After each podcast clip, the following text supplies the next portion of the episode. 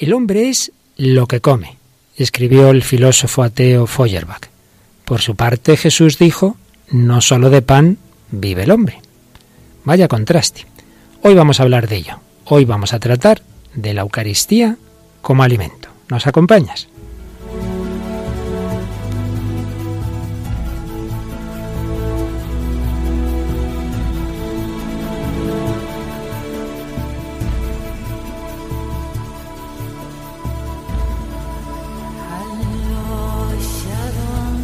El hombre de hoy y Dios, con el padre Luis Fernando de Prada.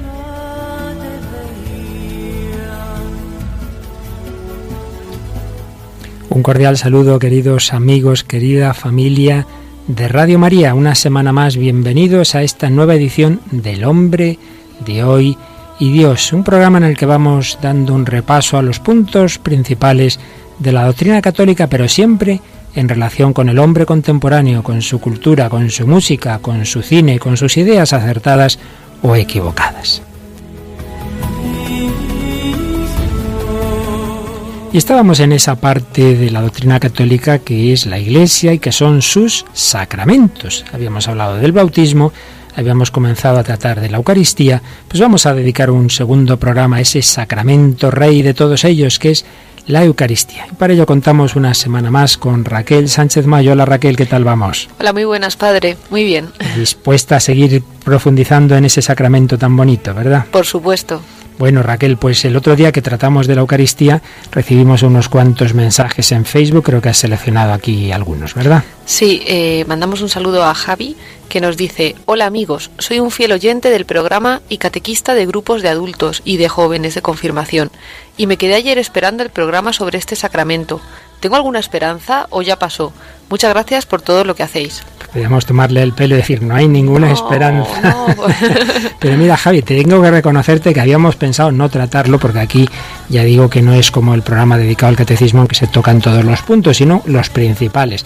Y como la confirmación es la plenitud del bautismo, dije, bueno, pues ya está tratado suficientemente. Pero al ver tu correo pensar que nos siguen bastantes catequistas, he pensado que sí, que tienes razón. Así que el próximo día, gracias a tu correo, lo dedicaremos a la confirmación. Así que vale la pena que nos escribáis. Alguna vez hacemos caso. a ver, ¿qué más tenemos, Raquel? Bueno, Chesco Izquierdo Castellón nos escribe un mensaje, un mensaje que dice: Buenos días a todos los integrantes del equipo del Hombre de Hoy Dios. Cierto es que en muchas ocasiones no puedo escucharos en directo, pero os, os grabo a través del TDT y así no pierdo hilo. La Eucaristía ha sido en estos últimos diez años mi gran descubrimiento. Entenderla, vivirla y hacerla extensiva a mi hacer diario ha sido un gran regalo de Jesús hacia este pequeño y pecador ser humano que os escribe.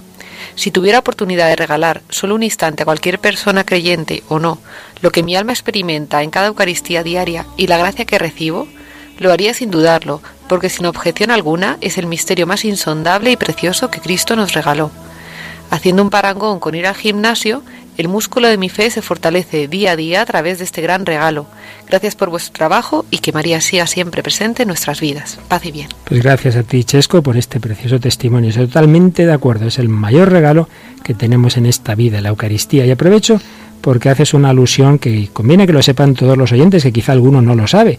Cuando no puedan escucharnos bien, con las sintonías de frecuencias de FM, pues siempre está ese remedio, ese recurso de ir a la TDT y en la TDT buscar los, buscar los canales de radio y ahí está Radio María. Y además, fíjate, aquí la gente es muy apañada. No lo puedo ir en directo, pero se lo graba, ¿eh? Yo no sé cómo se hace eso, pero, parece ser que se puede hacer porque lo hace aquí nuestro amigo. Claro que se puede. ¿Qué más tenemos, Raquel? Bueno, tenemos un mensaje de nuestro habitual Nacho desde Sevilla, que le mandamos un saludo y nos dice y sabed que yo estoy con vosotros todos los días hasta el fin de este mundo. ¿Qué mejor definición para expresar lo que es la Eucaristía que la que pronunció el propio Jesús? La Eucaristía es el amor más sublime, que se hace presente cada día de la manera más sencilla. Es Dios con nosotros. Saludos desde Sevilla. Muchas gracias Nacho, como siempre. Pues nada, a todos vosotros, a todos los que nos habéis mandado un saludo, que por cierto estoy viendo aquí una conocida antigua filigresa mía, Clara Tejerina, de Talavera, David Martínez, Ángel González, Carolina Viguer, Teresa Benito, Francisca Romero. ¿Qué más tenías, Raquel? Pues Elena Magri nos comentaba sobre el cuadro de, Dalí, que nos decía que una vez oyó hablar del gnosticismo de este cuadro de Dalí. Sí, y es que para los que no lo sepan, en Facebook ponemos siempre el anuncio, o que si no se nos pasa, ¿verdad? Alguna vez se nos pasa el anuncio del programa, buscamos alguna imagen relacionada y pusimos la última cena de Dalí y hay quien piensa que tiene un trasfondo gnóstico. Pues no lo sé, puede ser. No lo sabemos, pero bueno, como es una manera de acercarnos al lenguaje del hombre de hoy Dios, lo, lo, vimos así un poco... Sí, y lo que recuerdo, eso sí, porque uno ya tiene cierta edad, recuerdo a Dalí con todas sus locuras y su vida tan peculiar y su, en fin, todo lo que quieras y más, pero recuerdo cuando era muy viejecito, una vez que le entrevistaron sobre lo que él creía y lo que no, y dijo, soy católico, apostólico y romano. Eso lo recuerdo perfectamente. Habría hecho muchas tonterías en su vida, sin duda, pero. Como todos. Pero eso, eso, lo tenía muy claro. Soy católico, apostólico y romano. Muy bien, pues nada, vamos a meternos de nuevo a profundizar un poquito en esa maravilla que es la Eucaristía.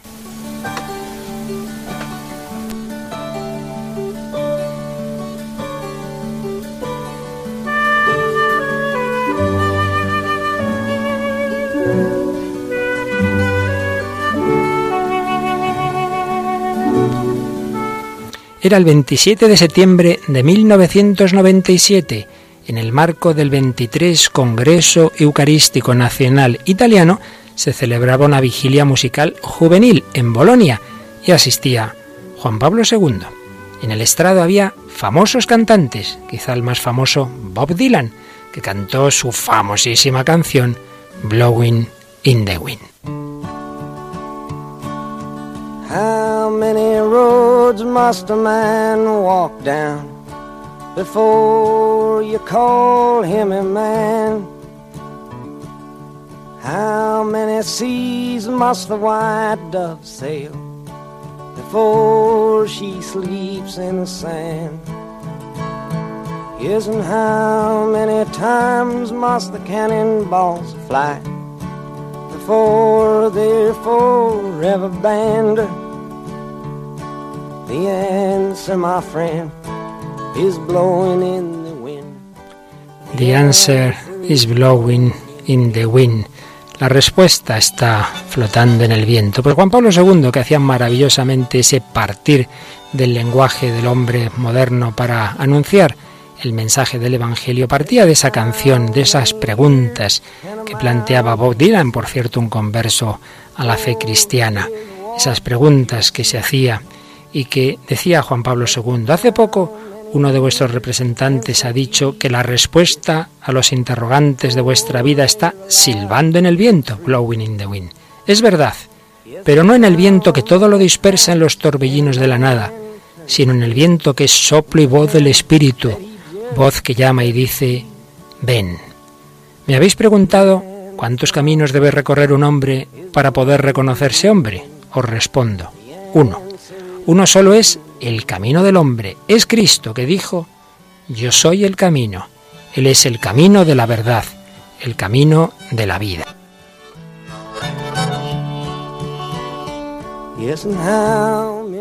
Y finalmente les decía Juan Pablo II a los jóvenes, querría ahora haceros una confidencia. Para mí, con el paso del tiempo, la cosa más importante y maravillosa continúa siendo el hecho de ser sacerdote desde hace más de 50 años, porque cada día me es posible celebrar la Santa Misa. La Eucaristía es el secreto de mi jornada, es lo que da fuerza y sentido a cada una de mis acciones en servicio de la Iglesia y del mundo entero. Dejad que Jesús, presente en el sacramento, hable a vuestro corazón.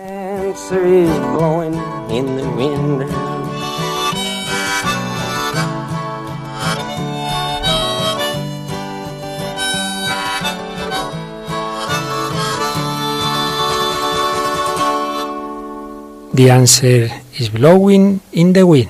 La respuesta nos viene en el soplo del Espíritu Santo. La respuesta es Jesucristo, camino, verdad y vida. Dios hecho hombre, Dios cercano, Dios que se ha quedado con nosotros en Manuel y que prolonga la encarnación, prolonga su presencia a través de la Iglesia, a través de los sacramentos y muy particularmente del principal de los sacramentos que es la Eucaristía.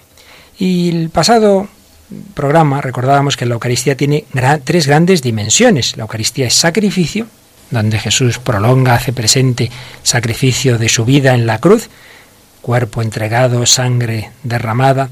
La Eucaristía es presencia, porque terminada la misa Jesús sigue presente en esas formas que se reservan en el sagrario. Esto es mi cuerpo. Jesús no dice aquí está mi cuerpo y deja de estar luego. Cuando decimos, Raquel, por ejemplo, si te digo, ¿qué tal estás? Pues estoy enferma. Quiere decir que estás enferma esta semana. Pero si me dices, soy una enferma, quiere decir que para toda la vida estás, eres una persona enfermita, ¿verdad? Claro. Un poco de la cabeza, yo sí te veo un poquito enfermita, ¿verdad? No, no, no. bueno, pues yo creo que en el castellano tenemos claro la diferencia entre estar y ser. Estar es el verbo de lo transitorio, ser es de lo permanente. Jesús no dice, aquí está mi cuerpo. Jesús dice, esto que hasta ahora era pan, desde ahora es mi cuerpo, porque la sustancia profunda ha cambiado.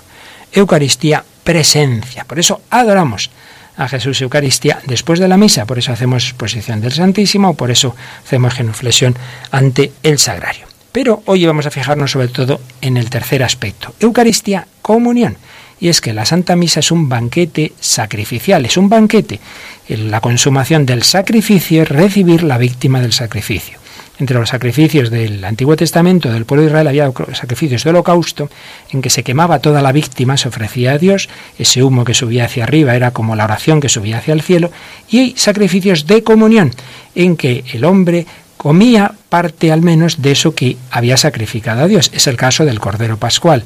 Ese cordero inmolado lo comía la familia, ¿verdad? Con la sangre se untaba la, la puerta, pero se comía. Era como una manera de decir, entramos en comunión con Dios. Lo que no podía imaginar nadie es que ese símbolo de querer acercarse a Dios, de querer entrar en comunión con Dios, iba a ser tan realista en la Eucaristía. No es una mera comunión espiritual, es comer el cuerpo de Cristo. Evidentemente un cuerpo glorioso, un cuerpo resucitado, un cuerpo espiritualizado. No es como si aquí decimos comer un cadáver, ya se entiende que no. Pero es entrar en contacto real con el cuerpo de Cristo. Es el aspecto que hoy queremos fijarnos. Eucaristía, comunión, Eucaristía, alimento. Y aquí hay un aspecto antropológico también a tener muy en cuenta. El hombre de hoy, lo hemos dicho muchas veces, tiende a ser muy autosuficiente, muy soberbio, yo lo puedo todo por mis fuerzas. Pues fíjate que el mero hecho de darnos cuenta de que necesitamos respirar, necesitamos el aire que está fuera de nosotros y si no respiramos unos pocos minutos morimos. Necesitamos beber, si no bebemos un, ciertas horas morimos. Necesitamos comer, si van pasando los días y no comemos morimos. Esto indica nuestra indigencia. Yo no soy autosuficiente, necesito lo que está fuera de mí, necesito un aire respirable y justo. Mira, nos ha puesto Dios en el único lugar del universo, claro, que lo ha hecho muy bien, como es lógico, donde tenemos ese aire, donde tenemos las condiciones para vivir, necesitamos lo que nos viene de fuera. Somos indigentes. Pero es que no somos solo cuerpo. Comenzaba yo este programa con una famosa frase del filósofo ateo y materialista Feuerbach que decía, el hombre es lo que come. Se discute exactamente el sentido, pero lo que parece claro es que lo que venía a decir es, déjense ustedes de muchas teorías espirituales, déjense de filosofía, déjense de religión. El hombre es lo que come porque el hombre es un ser material. Entonces lo que importa es que se alimenta, ¿verdad? Entonces realmente para él lo, lo esencial es lo que alimenta su cuerpo. Bueno, pues fíjate tú por dónde Jesús va a decir, no solo de pan vive el hombre. Porque el hombre no es un animal, no es un mero animal, también tiene ese componente animal. El hombre tiene alma, tiene espíritu y la prueba es que uno puede tener de todo, todas sus necesidades materiales satisfechas, todo lo corporal, incluso todo lo social, lo afectivo, y sentir ese vacío del que tantas veces hemos hablado aquí, que tantos testimonios hemos encontrado. Me falta algo, porque el hombre tiene un espíritu hecho para Dios, hecho para el infinito. No basta el pan, hace falta la cultura, no basta la cultura, hace falta Dios. Y Dios se nos comunica en su presencia participada que llamamos la gracia, la gracia de Dios, que es la presencia de Dios en el alma. Pero hay una comunicación muy especial, que es no simplemente Dios que entra en el alma en gracia, la Santísima Trinidad, el Padre, el Hijo, el Espíritu Santo, sino Dios hecho hombre, Jesucristo, que nos da a comer su cuerpo. Tomad y comed, esto es mi cuerpo. Y tenemos que recordar que el propio Jesús, sobre todo en el capítulo 6 de San Juan, que vale la pena que lo releyamos para darnos cuenta de la importancia que le da Jesús a la Eucaristía, pues va a insistir en esa necesidad. Hay un texto, bueno, muchos de ese capítulo 6, pero concretamente el número 1406 del Catecismo de la Iglesia Católica recoge alguna de las frases de San Juan y nos dice así. Jesús dijo, Yo soy el pan vivo bajado del cielo. Si uno come de este pan, vivirá para siempre el que come mi carne y bebe mi sangre, tiene vida eterna, permanece en mí y yo en él. Necesitamos comer su carne, beber su sangre. Jesús es el pan vivo bajado del cielo. Si no te alimentas de Cristo, no vas a llegar a tu último fin. Necesitamos ese alimento espiritual. ¿Qué más nos dice el catecismo? Vamos a recordar algunos de los puntos clave. Por ejemplo, el 1409. La Eucaristía es el memorial de la Pascua de Cristo, es decir, de la obra de la salvación realizada por la vida, la muerte y la resurrección de Cristo, obra que se hace presente por la acción litúrgica. Aquí este número de resumen del catecismo recuerda este aspecto que antes decíamos del sacrificio. Lo que Jesús hizo salvándonos por su Pascua se hace presente en la celebración eucarística. Pero ese sacrificio decimos que es un sacrificio de comunión. Por eso nos dice el número 1415, 1415 del catecismo. El que quiere recibir a Cristo en la comunión eucarística debe hallarse en estado de gracia, si uno tiene conciencia de haber pecado mortalmente, no debe acercarse a la, Eucaristía, sin haber recibido previamente la absolución en el sacramento de la penitencia. Bien, aquí ya es un paso más concreto, pero que tiene un sentido claro. Para comer hay que estar vivo. A un muerto no intentamos alimentarle, como es lógico. Pues si una persona su vida de gracia está muerta antes, hay que resucitarla, que es lo que hace Dios en la penitencia, en la confesión, sacramento del que ya trataremos. Por ello, uno no puede, no debe comulgar sin que su alma haya sido resucitada por Dios si se encontraba en un estado de pecado grave. Y ya por terminar esta selección de puntos del catecismo, una cosa muy concreta que muchas veces nos preguntan a los sacerdotes las personas que asisten a la Santa Misa, el número 1416. La Sagrada Comunión del cuerpo y de la sangre de Cristo acrecienta la unión del comulgante con el Señor, le perdona los pecados veniales y lo preserva de pecados graves Puesto que los lazos de caridad entre el comulgante y Cristo son reforzados, la recepción de este sacramento fortalece la unidad de la Iglesia, cuerpo místico de Cristo. A veces nos dicen, ay, pero si yo estoy muy tibio, yo puedo comulgar.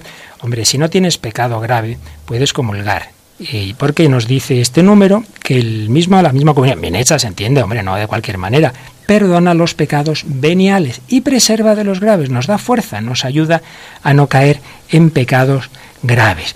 Y hay otro aspecto más concretito que también se nos suele preguntar con frecuencia, que ya aparece no en el resumen, sino antes en el 1388.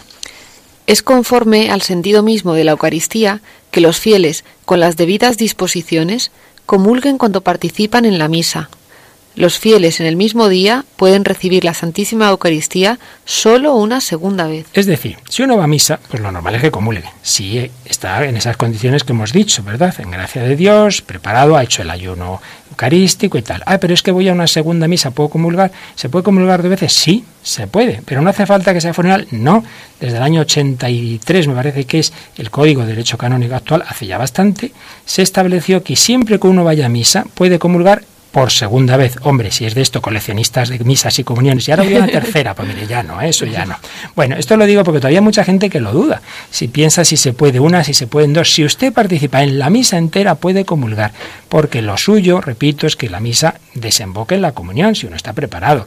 Pero claro, no en ese sentido de, voy a misa a las nueve, luego a las once, luego, hombre, se supone que tiene que haber un motivo, ¿no? Aquí ya entra el consejo del director espiritual. Pero desde el punto de vista del derecho, se puede comulgar dos veces si es participando en la misa completa. ¿Sabías tú esto, Raquel? Sí, porque hace poco, no, sé qué, fuimos a dos misas de esto que pillaban como una muy expertiva, no sé. El caso es que dijo el sacerdote, quien haya eh, escuchado la misa entera, no los que han llegado tarde, dice, pueden, pueden recibir la comunión por segunda vez. En efecto, tiene que ser la misa entera.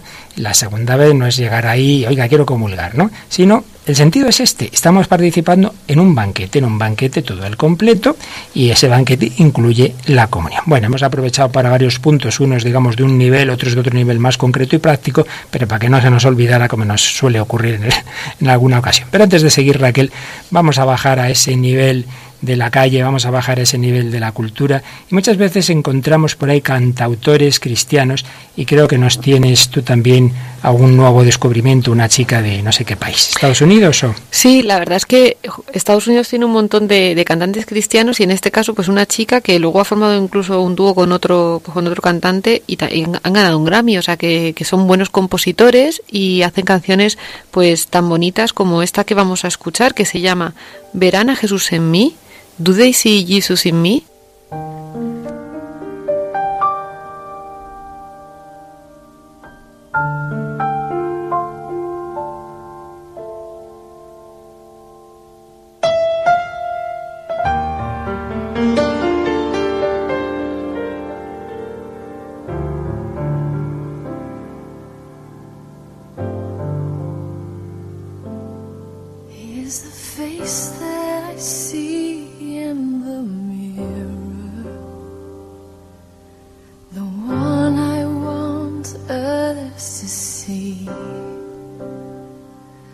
Do I show in the way that I walk in my life the love that you've given to me? My heart's desires to be like you in all that I do. Oh,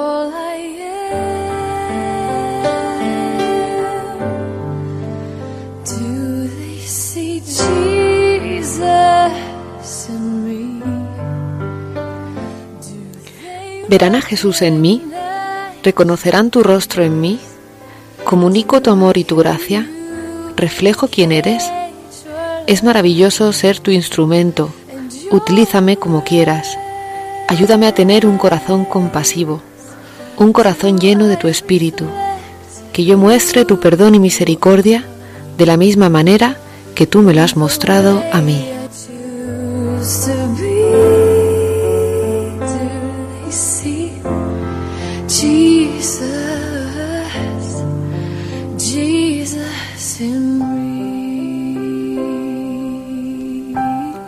Jesús en mí, Jesús en mí.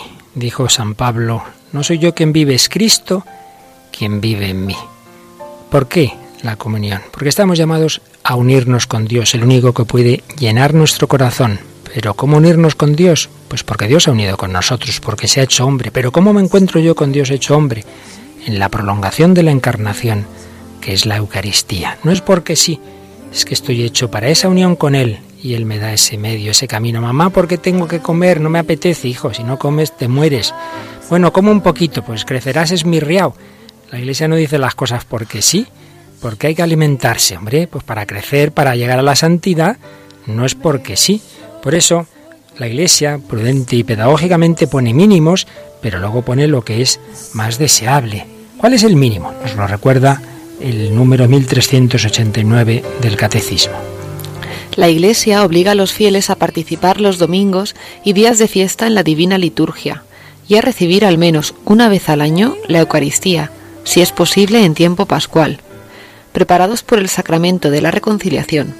Pero la Iglesia recomienda vivamente a los fieles recibir la Santa Eucaristía los domingos y los días de fiesta, o con más frecuencia aún, incluso todos los días.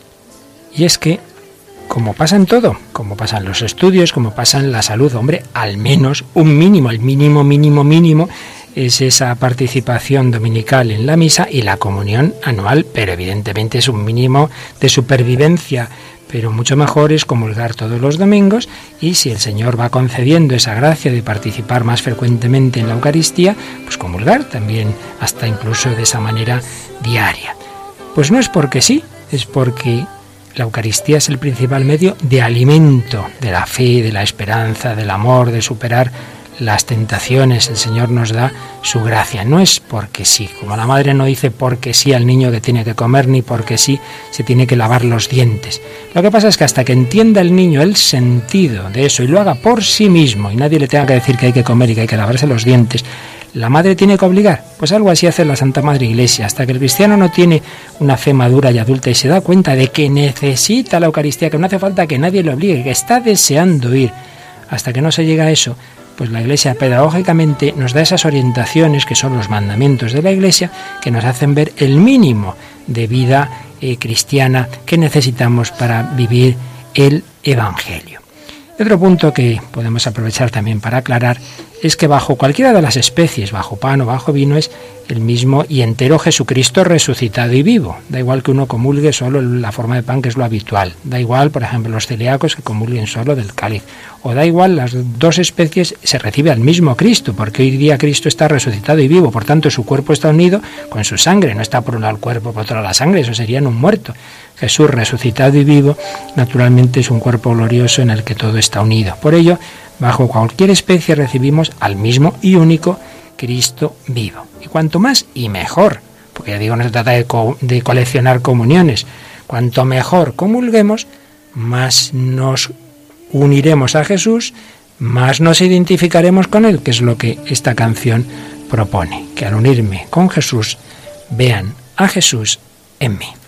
La música, instrumento para transmitir el Evangelio y el cine. Y hoy Raquel traes una película de animación, me parece, que es absolutamente sobre la Eucaristía y esta sí que es muy, muy recomendable. Muy, muy recomendable. también la de la semana pasada de For the Greater Glory o Cristiada lo era. Sí. Pero hoy nos traes una que yo no la he visto, pero me han hablado maravillas de ella. Está, está muy bien y además también es mexicana, o sea, nos están dando aquí muchas, muchas películas buenas los mexicanos. Eh, es una película de animación en 3D de, de, una, creo que es productora, Dos Corazones. Está producida por Pablo Barroso, que también ha, produjo Guadalupe y Carol, Y bueno, la historia gira alrededor de la vida de tres personajes que están en un momento de crisis. Mónica, que es una mujer viuda y madre de un niño de nueve años, que hace todo lo posible por mantener su hogar. Don Chema, que es un conductor de transporte público, que recibe la noticia de que una enfermedad puede llevar a la muerte a su hijo.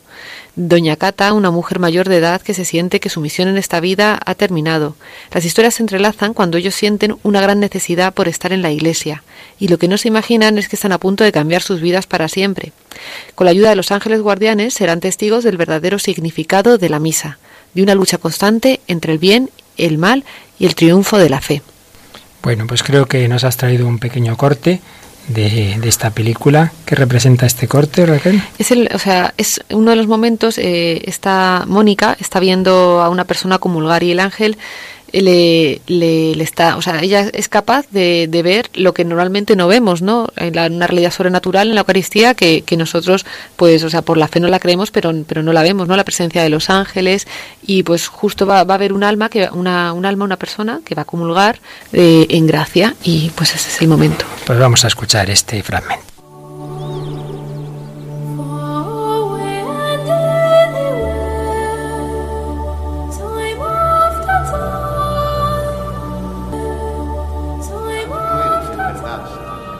De toda santidad.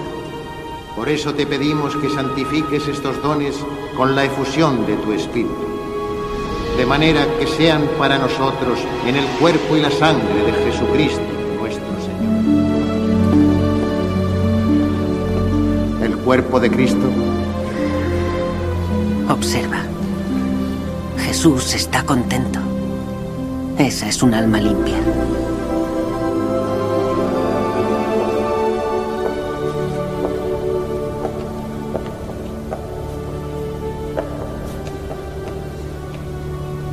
El cuerpo de Cristo.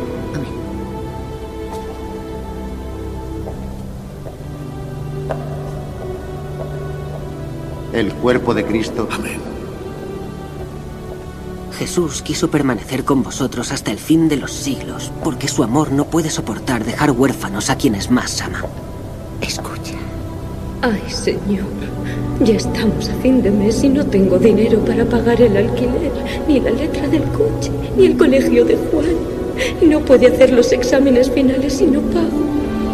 Y ayúdame a conseguir el aumento. ¿Para qué lo quiere Jiménez si no tiene ni hijos? Ah, y yo no me acordaba. La vecina. Por favor, que se mude. Ya no aguanto más. Por favor, ayúdame a que mi marido ya no beba tanto. Luego se pone furioso y la acaba pagando con todos. ¿Te has dado cuenta? Ni una sola vez han dicho gracias. Solo su lista de pedidos. Y así son casi todos los que vienen a su casa.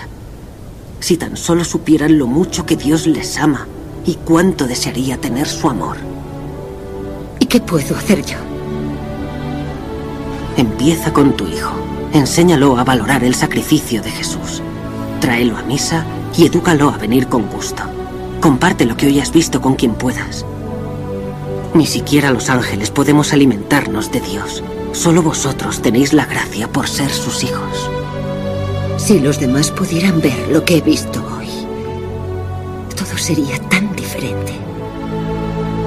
Padre Santo, tú que nos has alimentado con el cuerpo y la sangre de tu Hijo, guíanos por medio del Espíritu Santo a fin de que no solo con palabras, sino con toda nuestra vida podamos demostrarte nuestro amor y así merezcamos entrar a tu reino.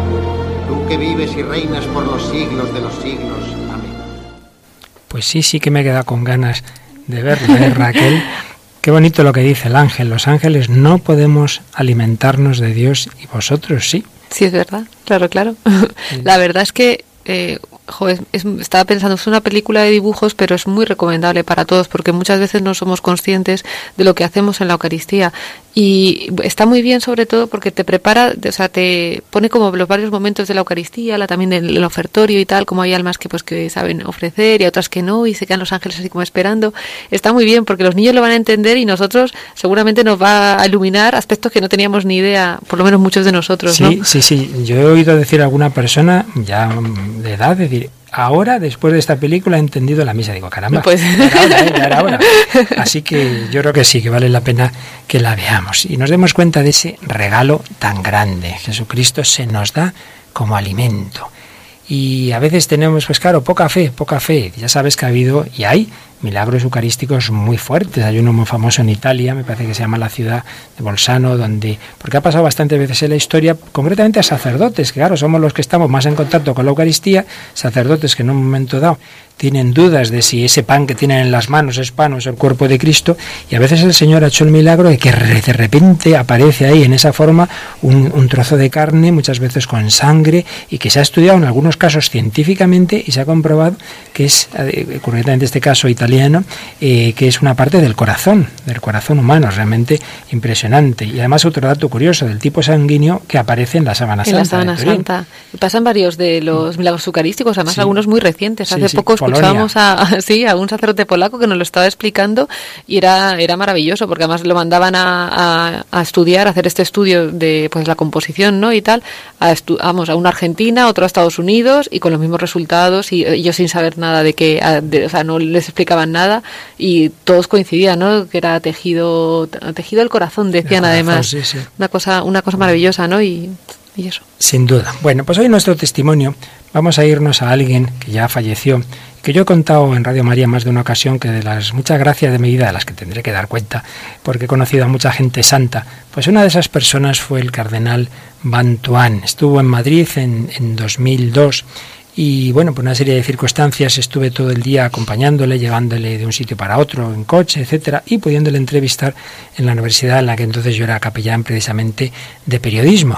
Todo el mundo seguro que sabe, y si no lo recordamos, que este cardenal se hizo más conocido porque dio los ejercicios espirituales a Juan Pablo II y toda su curia, pues en 2000 o 2001 me parece que fue, y fueron unos ejercicios que luego se han publicado en un librito, que es una preciosidad, unas reflexiones sencillas pero maravillosas, realmente maravillosas, testigos de esperanza, me parece que se llamaba esa recolección de sus, de sus meditaciones, de ejercicios, a un santo dando ejercicios a otro santo, ¿eh? el cardenal Mantuan dando ejercicios a Juan Pablo, II. Realmente impresionante. Entonces pude hablar con él y conocer un poquito de la historia de su familia y de la historia de Vietnam. El cardenal descendía, ya falleció, de una familia plagada de mártires. En 1885 todos los habitantes del pueblo de su madre fueron quemados en la iglesia parroquial, excepto su abuelo que estudiaba afuera. Por eso pues pudo sobrevivir, ¿verdad? Su bisabuelo paterno, con 15 años, hacía todos los días 30 kilómetros a pie para llevar a su padre en la cárcel por ser cristiano un poco de arroz.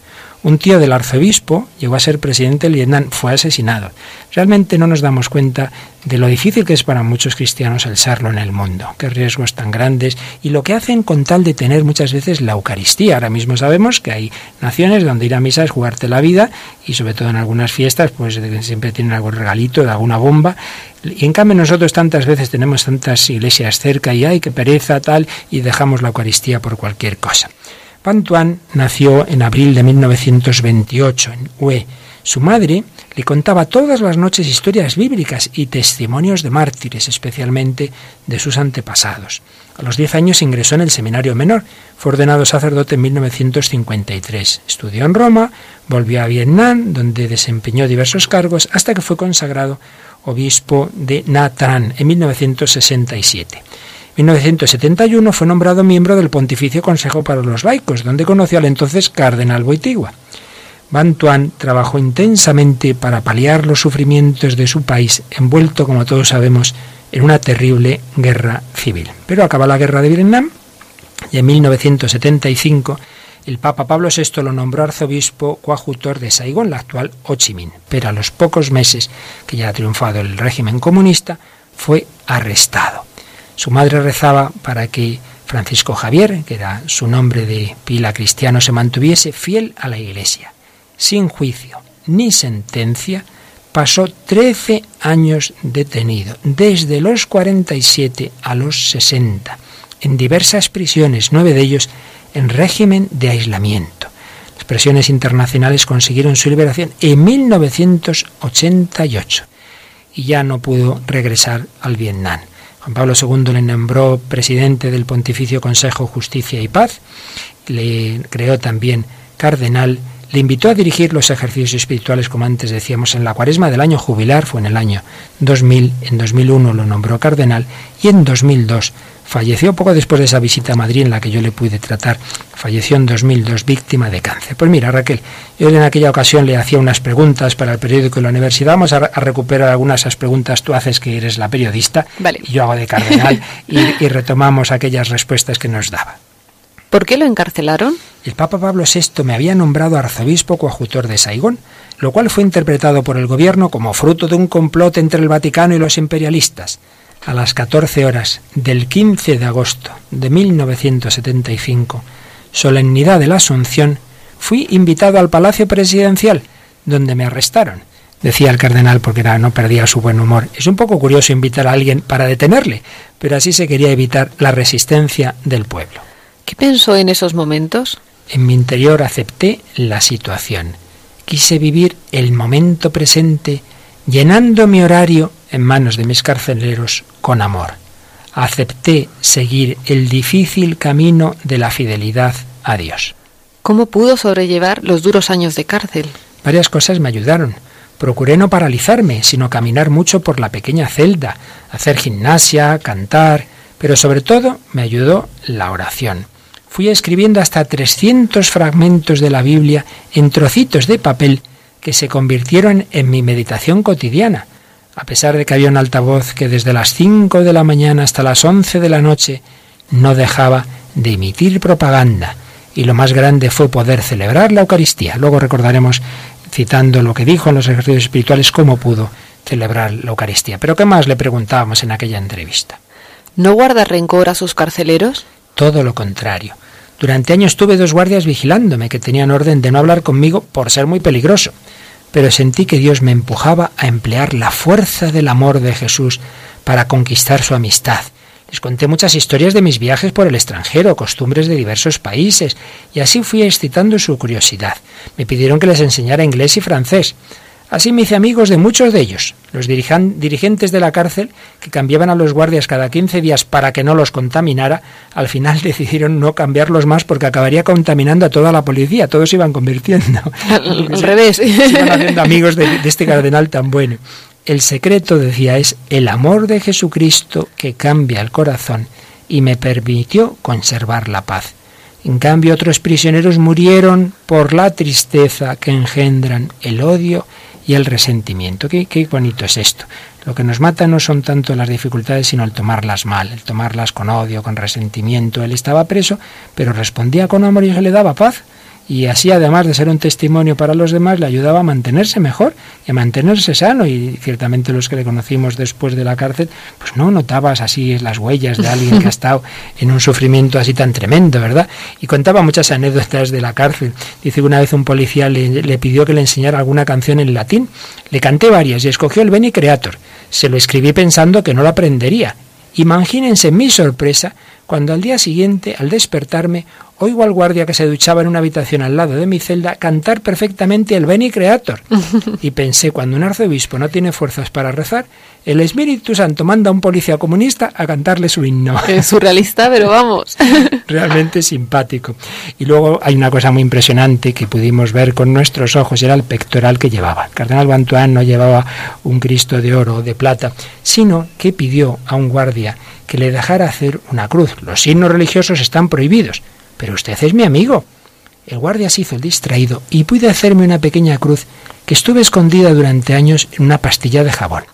Y en otra ocasión pidió un alambre eléctrico. Oiga, no se querrá usted eh, suicidar. No, no, no, es para hacerme una cadena. Y alegando nuestra amistad, conseguí de nuevo mi propósito. Cuando fui liberado, usé esa cruz y esa cadena para el pectoral episcopal que llevo. Ciertamente no es muy normal un pectoral con alambre eléctrico, pero para mí es un signo de la fuerza del amor de Jesús que consiguió que aquellos guardias me ayudaran. Y luego, pues fue liberado en 1988. También es simpático la manera en que lo cuenta lo de la liberación. ¿Cómo fue liberado? El 21 de noviembre fui llevado a un encuentro con el ministro del Interior que me preguntó si tenía algún deseo. Le respondí, Mire, he estado en prisión bajo tres papas, cuatro secretarios generales del Partido Comunista Soviético. ¿No le parece que ya es bastante tiempo? entonces le pidió ser liberado. Y, no simplemente por eso que dijo, sino por esas presiones internacionales que había, fue liberado. Pero vamos a escuchar un momento, aunque solo sean 18 segundos, un fragmento de la entrevista que también le hicimos para la, productora que teníamos en, en la universidad. Esto, la fuerza, la presencia de, Jesús en la Eucaristía es una fuerza para mí para sobrevivir. La oración, la salud y la presencia de Jesús. Realmente impresionante esta voz de un hombre de Dios, de un hombre humilde, de un hombre sencillo. Antes de contar de dónde le vino esa fuerza de, de, la Eucaristía, de contar, mejor dicho, cómo consiguió celebrar la Eucaristía, vamos a escuchar esa música que se oye en un momento de otra película muy conocida, La Misión. Cuando llega el que, el que aparece en la película como anuncio, que esa es la parte que es muy poco histórica, dicho sea de paso, pero bueno, cuando aparece, va a visitar la, la misión, las, esas misiones que tenían los jesuitas en el Paraguay, y entra en la iglesia y están todos esos indios, todos esos niños cantando con los instrumentos como le han enseñado los jesuitas, vamos a escuchar ese momento de, en que se impresiona tanto de ver esa fe vivida y cantada de esos pueblos en esa iglesia eh, de la misión.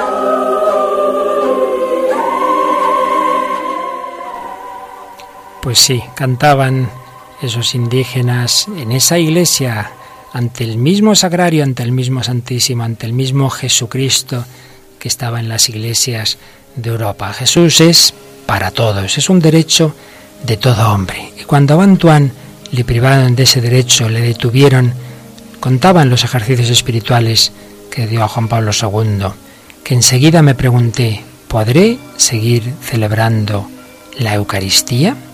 ¿Y qué hizo? Como le permitieron escribir a su gente para pedir lo más necesario, puesto que ya nos ha contado que fue detenido de esa manera en que no sabía dónde iba, les puse, por favor, enviadme un poco de vino como medicina contra el dolor de estómago.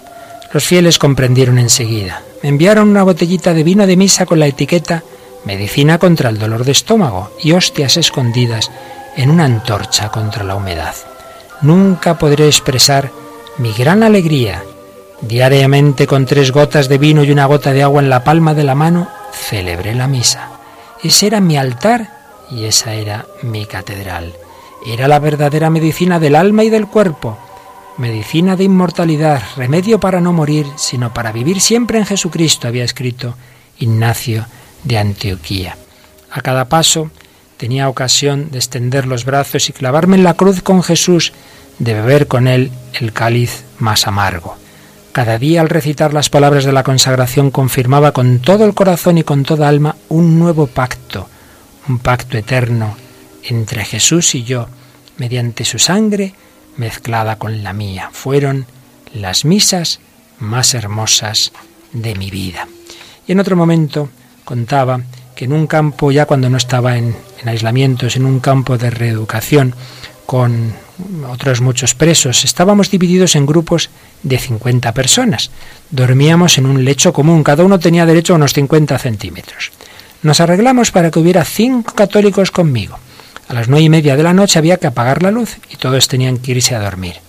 En aquel momento me encogía en la cama para celebrar la misa de memoria y repartía la comunión pasando la mano por debajo de la mosquitera.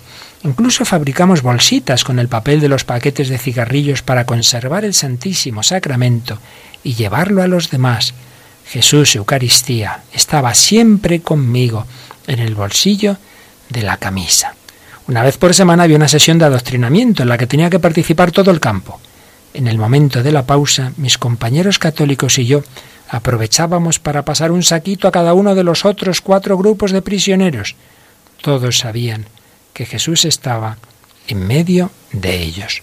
Por la noche los prisioneros alternaban en turnos de adoración. Jesús Eucarístico ayudaba de un modo inimaginable con su presencia silenciosa.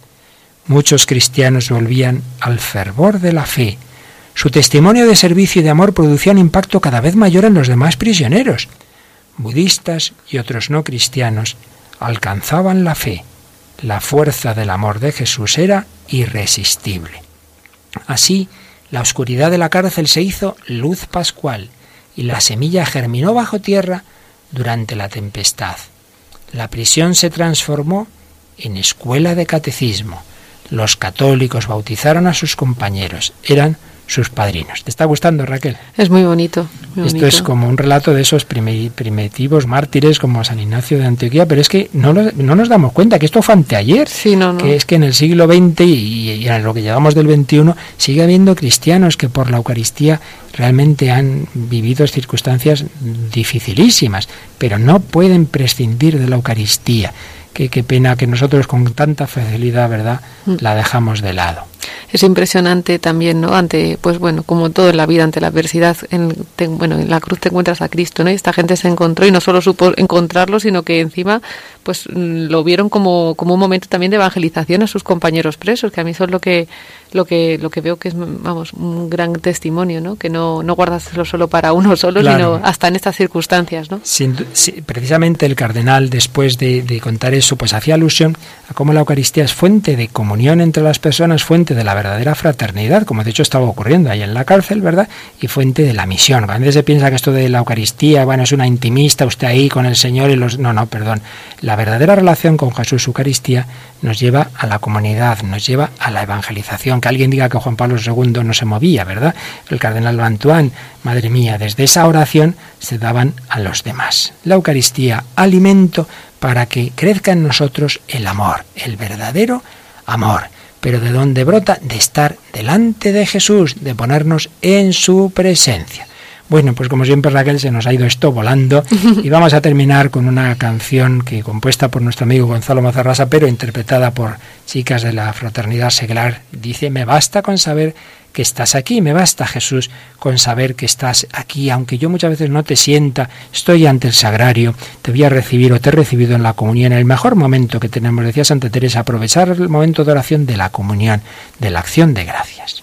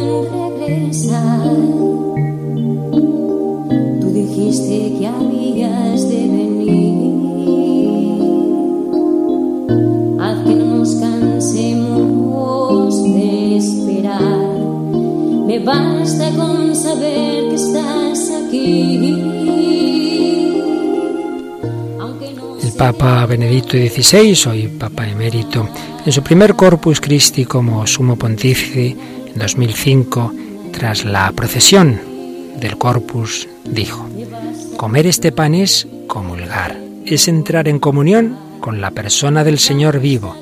Esta comunión, este acto de comer es realmente un encuentro entre dos personas. es un dejarse penetrar por la vida de quien es el Señor, de quien es mi Creador y Redentor. El objetivo de esta comunión es la asimilación de mi vida con la suya, mi transformación y configuración con quien es amor vivo. Por ello esta comunión implica la adoración, implica la voluntad de seguir a Cristo, de seguir a quien nos precede. Adoración y procesión forman parte de un único gesto de comunión, responden a su mandato. Tomad y comed. Me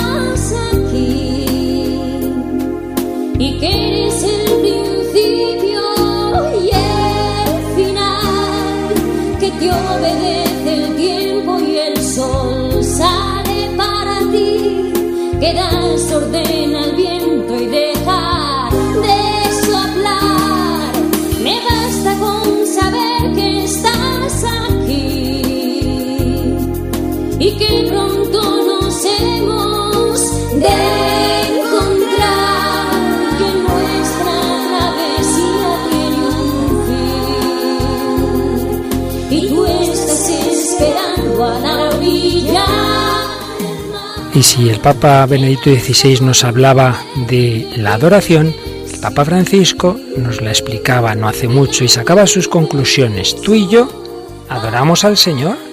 ¿Acudimos a Dios solo para pedir, para agradecer o también para adorarlo? ¿Pero qué significa adorar a Dios? Significa aprender a estar con Él, a pararse a dialogar con Él, sintiendo que su presencia es la más verdadera, la más buena, la más importante de todas. Cada uno de nosotros en la propia vida tiene un orden muy preciso de las cosas que considera más o menos importantes. Adorar al Señor quiere decir darle a Él el lugar que le corresponde, quiere decir afirmar, creer, que únicamente Él guía verdaderamente nuestra vida, quiere decir que estamos convencidos ante Él de que es el único Dios, el Dios de nuestra vida, el Dios de nuestra historia.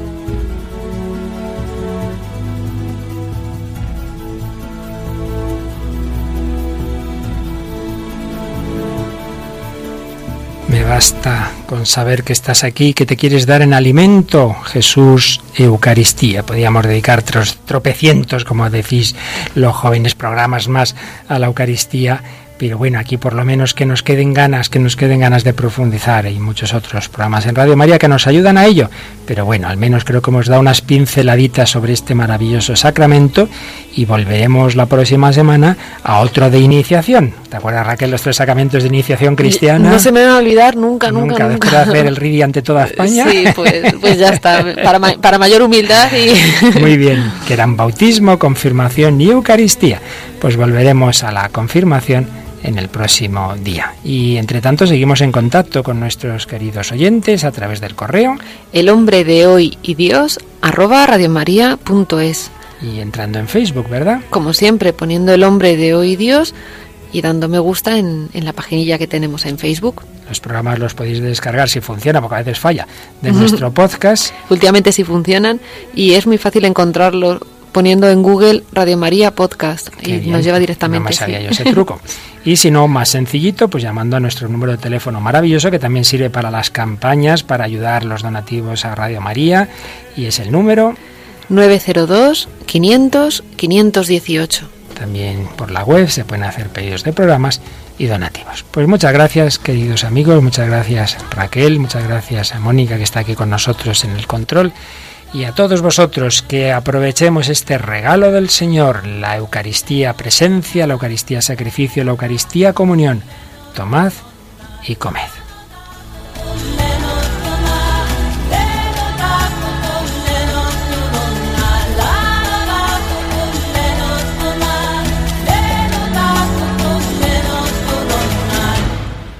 Así concluye El hombre de hoy y Dios, un programa dirigido en Radio María por el Padre Luis Fernando de Prada.